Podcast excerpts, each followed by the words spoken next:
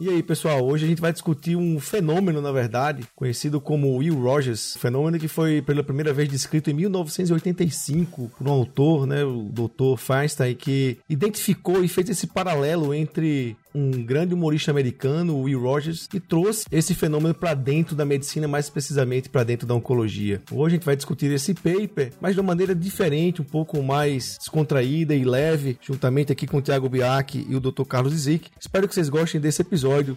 Sejam muito bem-vindos ao Clinical Papers Podcast.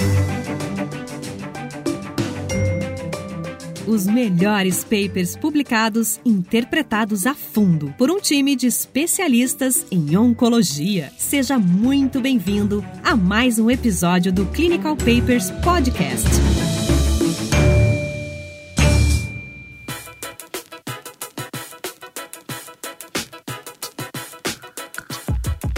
Hoje a gente tá aqui começando com um episódio um pouco diferente. Eu, o Dr. Zik, que ele gentilmente fala pra gente chamar ele de Zik ou Carlos, é isso. Então, Tiago Biak, a gente tá aqui para discutir um paper que é muito interessante e extremamente atual, apesar da idade, né, Tiago? Eu era recém-nascido nessa época, só que não, e o Tiago tava prestes a nascer em 1985, né? Eu diria que esse é o segundo fenômeno do ano de 85, né? O primeiro foi meu nascimento, inclusive.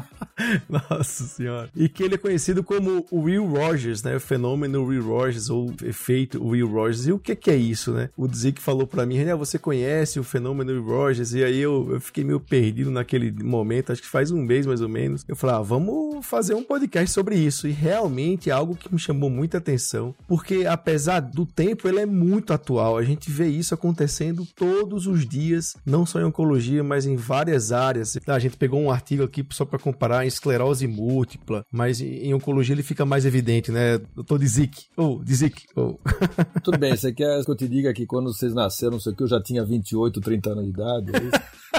É Bom demais. Esse é um paper que, quando eu fazia fellow na Universidade de Pittsburgh, isso era 1990, o attending physician com quem eu trabalhava era um cara especialista em câncer de pulmão. E ele um dia sentou comigo e falou assim: escuta, dá uma olhada nesse trabalho do New England de alguns anos atrás e me deu na mão esse negócio. E aí depois ele falou assim: lê e amanhã eu vou te dar uma tarefa. E, no dia seguinte ele falou: agora a gente vai fazer uma reedição desse fenômeno Will Rogers com toda a nossa casuística de câncer de pulmão aqui da universidade com um estadiamento até um pouco melhor, porque aqui era 77, então estou falando de 1990, e ele queria reeditar essa história, ele queria escrever uma coisa baseada nisso. No final a gente ficou que nem nós três aqui conversando, fumando um pouquinho e tomando um negócio, e não saiu paper nenhum, mas foi uma das conversas mais legais que eu já tive com gente que entende oncologia. Basicamente é isso daí, o quanto recentemente eu comentava em câncer de próstata que o grande responsável pelo aumento da sobrevida nos próximos anos dos pacientes com câncer de próstata vai ser o PET scan com PSMA. Esse vai ser o responsável. E talvez um pouquinho com os remédios que a gente tem. E essa fala está bem dentro desse conceito. Usaram muito inteligentemente esse humorista chamado Will Rogers, que uh, mais ou menos anos atrás, não lembro quando, ele fazia talk show, um cara meio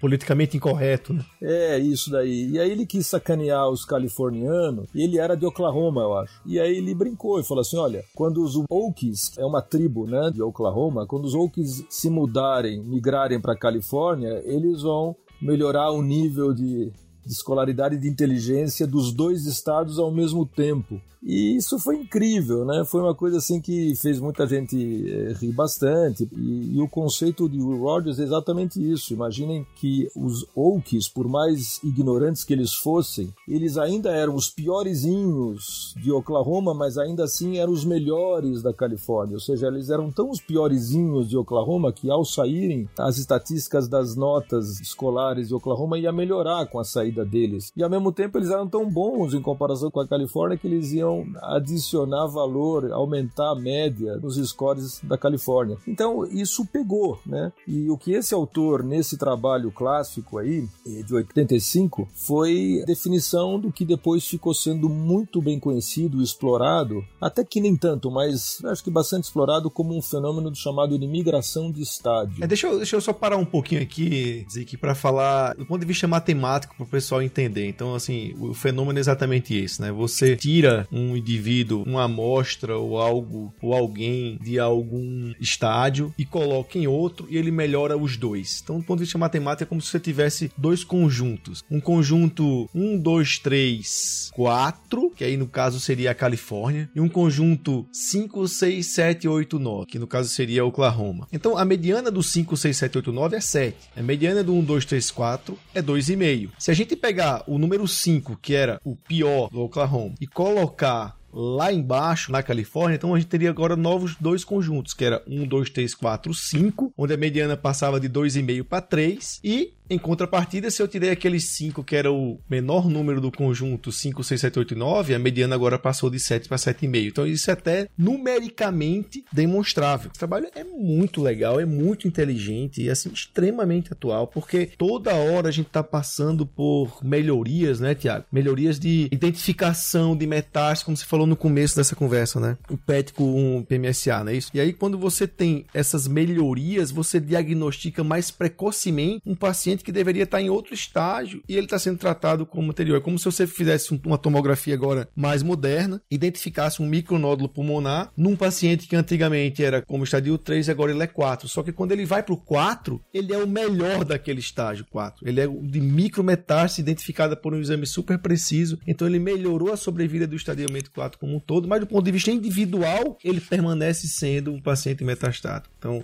individualmente não melhora, mas melhora a sobrevida nos estágios. Tiago, Thiago, sua vez de participar. Você falou que os dois eventos mais importantes de 85 foi o seu nascimento e esse paper. Fala aí.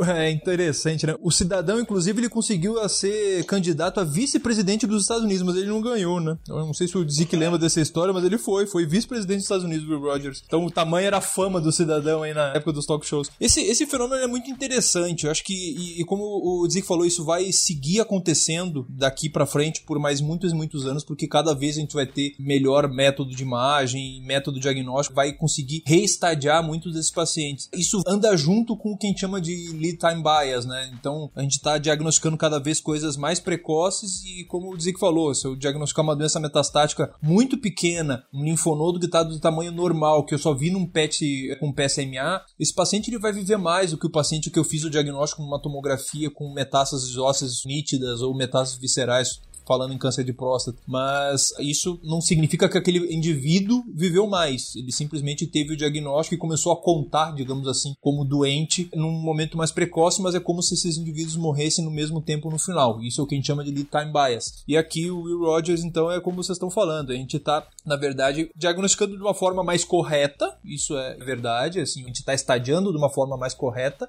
E isso pra gente acaba sendo importante, porque muitas vezes, por exemplo, a gente vai fazer, sei lá, vou desenhar um estudo fase 2 com um agente novo para um câncer de cólon e eu quero usar como o meu braço controle com um controle histórico, isso é o que se deve ter cuidado quando a gente está falando de controles históricos que são mais antigos. Né? A gente pode estar tá falando, na verdade, de uma população com um estadiamento diferente. Né? O fenômeno do Rogers acho que é algo que está agora presente na nossa vida, de quem trata aí câncer e é algo que deve vir para ficar mesmo.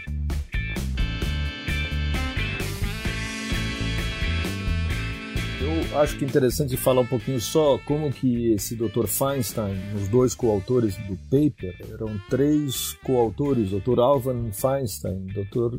Daniel Sosin e Caroline Wells. Na verdade, assim, eles trabalhavam com um banco de dados da Universidade de Yale, estavam querendo mais ou menos traçar a história de 131 pacientes com câncer de pulmão, aonde eles examinaram sintomas dos pacientes, diagnóstico inicial, tratamento e, e sobrevida desses pacientes. O que, que eles fizeram? Queriam comparar isto com um outro corte de pacientes muito maior, eram 1.266 pacientes, no período de 1953 a 1964. Então vamos lá, eles escolheram tempos de segmento de 5 anos, tanto neste grupo antigo, né, de 53 a 64, quanto agora no grupo novo de 77 até 82. Examinaram até 82 e trabalharam nesses dados e publicaram em 85 esse estudo. A ideia inicial deles era simplesmente fazer uma comparação histórica da evolução, do diagnóstico, forma de apresentação de sintomas, etc. Um subproduto desse trabalho foi, na verdade, o que se tornou a cerejinha do bolo, que é esse, essa história do, do fenômeno da migração de estádio e que é o que depois acabou recebendo o nome do fenômeno fenômeno Will Rogers? Eles descobriram que rapidamente eles estadiaram pacientes com câncer de pulmão, estádio 1, 2 e 3, de acordo com o TNM, de 1977 a 82, e foram comparar com 53 e 64. O que desencadeou essa curiosidade toda é que eles viram que existia uma diferença grande entre a sobrevida e que não necessariamente se explicava pela forma de tratamento, talvez a cirurgia se tornou um pouco mais técnica nos anos que passaram entre década de 60 e década de 70, mas quimioterapia a gente sabe, né, Tiago, que não fazia muita diferença. Tinha cisplatina e olhe lá, não tinha muita diferença. Esta diferença, estádio por estádio, quase 20 pontos percentuais superior quando eles olharam esse período de 77, e aí desencadeou eles voltarem para dados e começarem a examinar. Acho que uma forma de tentar deixar isso claro na cabeça aí de quem está nos ouvindo, imagine, na verdade, três grupos de pacientes. O cara que tem uma doença inicial, o cara que tem uma doença mais avançada, mas que é pouco mais avançada, e o cara que tem uma doença mais avançada mesmo. A gente está falando aí desses três estágios, um, dois e três, digamos assim, desse paper. Quando a gente reestadia, ou quando a gente estadia esse paciente de uma forma mais adequada, a gente está deixando como doença inicial um grupo de pacientes que realmente tem doença inicial de fato. Eu, deixo no estádio 1 aquele só que é estádio 1 mesmo. Eu tiro 2 e 3 daquele grupo. Então a sobrevida mediana desse grupo, desse estádio 1 vai subir. Por outro lado, eu estou pegando alguns desses pacientes do estádio 1 e realocando no estádio 2 e 3. Só que dentro desse grupo de estádio 2 e 3, esse cara tem um volume de doença menor, digamos assim. Porque inclusive acabou de sair do outro grupo. Porque dentro desse grupo ele tem um volume de doença menor. Então ele vai também subir com a mediana de sobrevida desse segundo grupo. Isso que faz com que então a sobrevida mediana dos dois grupos subam. A isso que se deu esse fenômeno de Will Rogers, né? E tem uma tabela que eu achei muito interessante nesse paper de 85, que é a tabela 4 ali, que ele fala exatamente isso, né? Qual que era o estadiamento antigo daqueles pacientes, como que ocorreu esse fenômeno de migração do estádio 1, quantos que ficaram 1, quantos foram para 2, quantos foram para 3, e as taxas de sobrevida global em seis meses, né? Essa tabela 4 desse paper é espetacular, é como o Zico falou, é histórica para se colocar em toda aula de estatística e aula de estadiamento de câncer que for dado. Nessa tabela 4, eu fiquei olhando assim meia hora para essa tabela, né? Eles pegaram os 131 pacientes atuais, vamos chamar atuais, de 1977, adotaram os mesmos critérios de estadiamento de 10 anos antes, né, da década de 60. E aí eles desdobraram, quer dizer, no momento em que você, fazendo o raciocínio contrário, né, onde você pega pelos critérios de 1960 aquilo que te permite dizer que um paciente está de 1, 2 e 3, e agora você olha com uma tomografia de melhor qualidade, o que era estadio 1, na verdade, se desdobra em 3. Eram 32 pacientes no estadiamento antigo, estádio 1, que agora no estadiamento atual ficou 22 era 1. Eles tiraram um paciente que era estádio 2 e nove pacientes que eram estádio 3. E aí foram ver a sobrevida só daqueles que pelo estadiamento moderno era 1. Obviamente aumentou, porque eram os pacientes que não eram nem 2 e nem 3. E assim eles fizeram com os outros estádios também. Daí eles entenderam, na verdade, pô, por que que não vale? Eu não posso comparar os estadiamentos que eu chamo de 1 em qualquer época do TNM e fazer uma comparação histórica. Não posso porque eu vou incorrer necessariamente em risco. O que é estadio 1 ou o que é estadio 2 ou 3 hoje provavelmente era mais avançado lá atrás.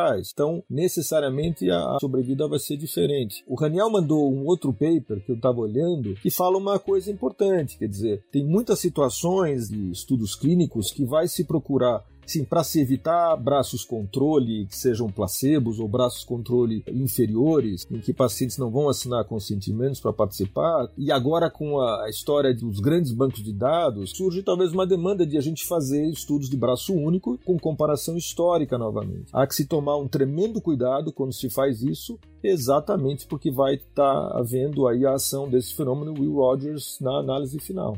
E é interessante eles terem feito isso com câncer de pulmão, porque hoje em dia, por exemplo, a gente sabe que quando a gente faz um PET-CT, a gente vê doença metastática em 20 a 30% a mais de pacientes que a gente não veria sem o PET. Imagine você que está ouvindo, se eu não faço PET e eu opero um paciente dizendo que ele tem doença localizada, ele vai ter uma sobrevida X. Ele tinha doença metastática, na verdade. Então, assim, a sobrevida desse paciente que eu operei sem o tenho PET que na verdade tinha doença metastática, obviamente ela vai ser inferior à de um paciente que eu fiz um PET que de fato só tinha doença localizada mesmo. Esse paciente, obviamente, ele vai ter uma sobrevida melhor. E eu fico pensando aqui, dizer que eu não sei, será que daqui a 20 anos ou daqui a 10 anos que seja, a gente vai ter exame de imagem melhor, a gente vai ter PET ressonância, é uma coisa que, enfim, já começa a ser utilizado quase que na prática. A gente vai ter DNA tumoral circulante, que a gente vai utilizar para diagnosticar um paciente ou não com doença metastática. A coisa vai ficar difícil, viu, gente? Só tô dizendo isso para vocês. A minha pergunta é se essa migração, ela responde por quantos por cento da sobrevida em relação ao tratamento que você faz em cada estágio? Olha, eu te digo uma coisa, o tratamento adjuvante, quimioterapia sistêmica adjuvante por um câncer de pulmão tem um ganho de sobrevida global mediano aí de 4%. Então, se você migrar o paciente em 4%, talvez esteja sendo explicado. Bom, com PET-CT você migra 20 a 30% dos pacientes, pra você ter uma noção. Vocês não acharam estranho, Thiago e Raniel? O cara foi achar, foi fazer uma análise de desfecho com sobrevida em seis meses, pô. Não, então, é um comentário que eu vou fazer de um problema que eu achei nesse paper. A pergunta que a gente também tem que fazer é o seguinte: será que isso serve para todos os tipos de tumores? Porque a gente sabe que o viés de lead time, o viés de length time, essas coisas elas têm influência direta com a agressividade tumoral. O câncer de pâncreas, ele tem uma suscetibilidade a um certo viés que o câncer de próstata não tem. Um dos problemas é isso. Ele escolheu pulmão. Eu não fui pesquisar, tal, mas eu vou dar uma pesquisada se isso foi testado para outras doenças, a próstata, por exemplo, que é uma doença mais indolente, né? Então, será que isso tem o mesmo impacto? E eu acho que seis meses faz sentido para câncer de pulmão, mas não faz sentido para próstata, por exemplo. Eu acho que duas coisas podem impactar isso. Uma delas é a questão de quantidade de tratamento subsequente que você tem para aquela doença e talvez, enfim, câncer de próstata, por exemplo, isso é uma coisa que a gente vai ver cada vez mais. Esses ganhos todos eles vão se diluindo porque esse paciente já vive muito tempo, vai ser difícil de demonstrar superioridades nesse sentido. E o Zik tá aqui para não deixar mentir, eu acho que uma outra coisa, na verdade, é a taxa de sucesso que você tem com o tratamento da doença metastática. Eu acho que, por exemplo, isso não deve ser um problema para um paciente com câncer de testículo. Se eu identificar ele com doença metastática lá na frente, eu vou fazer quimio e 98% desses pacientes vão ficar curados. Então, talvez isso não tenha tanta repercussão. Em câncer de pulmão, a gente sabe que, mais quando a gente fala em década de 70, onde a gente basicamente só tinha cisplatina para esses pacientes, aqui isso faz total sentido, né? Você encontra análise, não esse tipo de análise que eles fizeram, né? Mas você encontra discussões retrospectivas. Tem um estudo só, né? Faz discussão retrospectiva em fenômeno Will Rogers em tumores urológicos. Clinical Papers Podcast.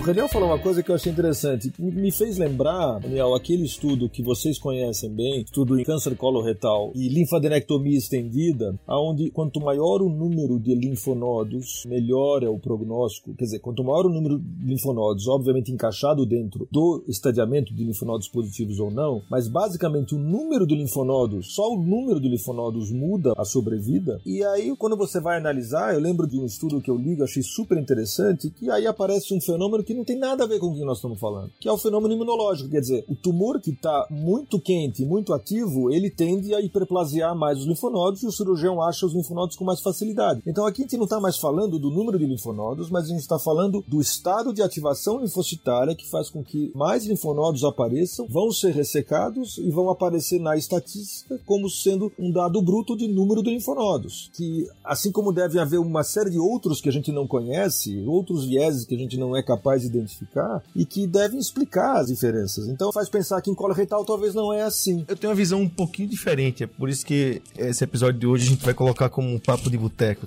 A visão que eu tenho é o seguinte: sempre que eu dou aula de linfadenectomia, eu falo da importância das linfadenectomias. E agora eu vou falar diferente, eu vou falar do fenômeno Will Rogers agora com certeza, porque eu acho que tem tudo a ver. Mas eu falava que era o seguinte: quando um paciente faz uma cirurgia e que fala assim, olha, foram ressecados 30 linfonodos, a peça, isso e aquilo, é um monte de coisa que foi bem feita aí. Porque a cirurgia do câncer coloretal, por exemplo, puxando a sardinha aí que você falou, ela tem um template. O cirurgião ele não vai buscar linfonodos, ele faz aquele template ali. Como vamos pegar um sigmoide, a origem dos vasos mesentéricos, a gente resseca todo aquele que chama o mesocólon, né? Ou se for descendo no reto, o mesorreto. Existe um padrão, um template. Tantos centímetros para cá, tantos centímetros para lá e tal. Essa peça vai pro patologista e o cara também tem que trabalhar bem lá. Tem cirurgião que é tão paranoico que ele vai na patologia ressecar os linfonodos juntos com o patologista. Isso acontece muito no Japão em câncer gástrico. Os caras separam linfonodo por linfonodo, manda tudo separadinho para lá. Então imagina eu pegar uma peça de qualquer jeito, mando para patologista que vê de qualquer jeito, entendeu? Quando eu falava em linfadenectomia, eu falava assim, olha, o cirurgião operou direitinho, o patologista viu a peça direitinho, o cara não teve complicação. Se um paciente tirou mais de tantos linfonodos, ele recebeu um tratamento mais adequado como um todo do que um paciente que pegou pouco linfonodos. Eu já tive casos, por exemplo, de operar e vir pouco linfonodo na peça. Eu pego o telefone, ligo pro patologista e tem um pouco desse fenômeno que você falou aí. Realmente tem paciente que é difícil achar o linfonodo, ele não tem essa resposta imunológica. Eles têm que fazer até uma solução clareadora para procurar linfonodos. Deve ter um monte de coisa a mais e com certeza que você falou tem tudo a ver também. O efeito Will Rogers ele tá aí, porque se você não faz uma linfadenectomia adequada, isso passa batido e o patologista não vê direito e vem cinco linfonodos, de repente ele tinha um linfonodos comprometidos que foram deixados para trás, ele vai ser classificado como estadio mais baixo, na verdade ele não é. Então ele vai ser um cara que vai recidivar, estando lá no estadiamento clínico 2, na verdade ele devia estar no 3 ou até no 4. Então assim, realmente são muitas coisas e isso é uma coisa que entra na conta. O que eu acho maravilhoso nessa história, o Thiago trouxe o termo do lead time bias, né? Que na minha cabeça fica a curva, né? A curva de vida de uma pessoa, quer dizer, ela nasce, ela aos 40 anos de idade ou 50 anos de idade desenvolve um câncer qualquer, um tumor sólido e ela segue a vida, ela vai ser tratada, tudo. E nesse artigo ele começa, pegar um pouco o termo anterior aqui que ele usa, ele começa com a definição do que ele chama do tempo zero. E o tempo zero é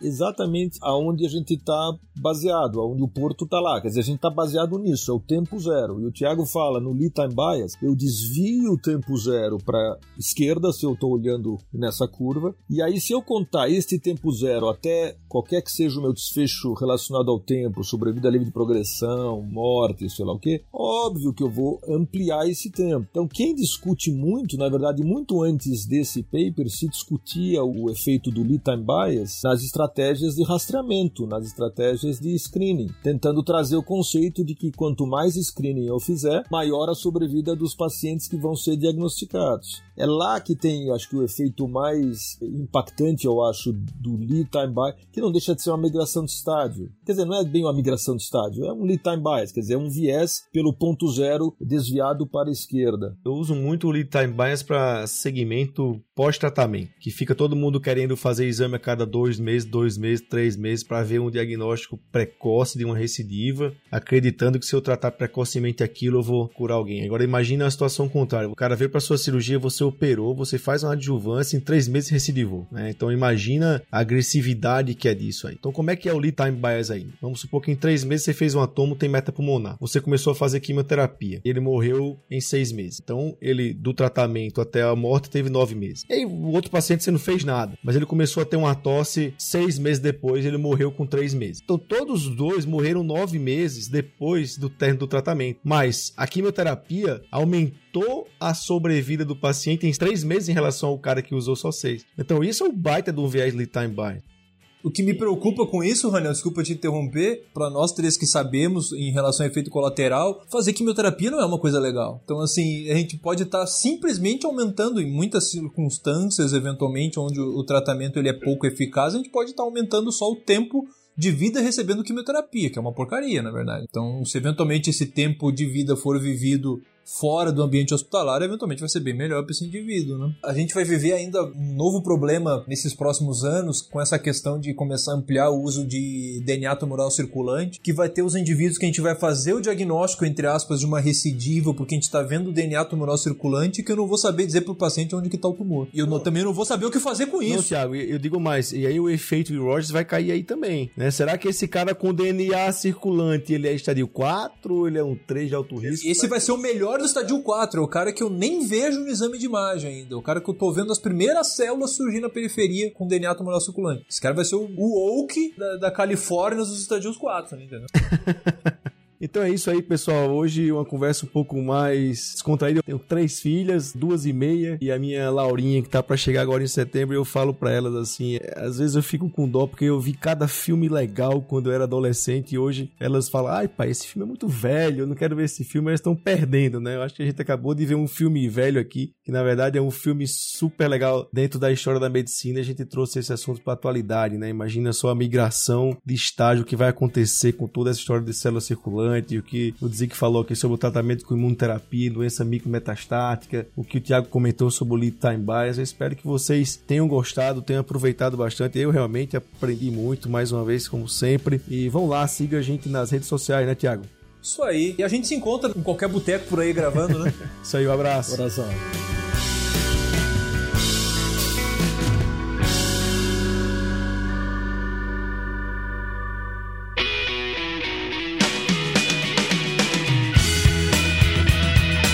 Você ouviu Clinical Papers Podcast. A medicina que você faz hoje pode não ser a de amanhã. Mantenha-se atualizado com o Clinical Papers Podcast.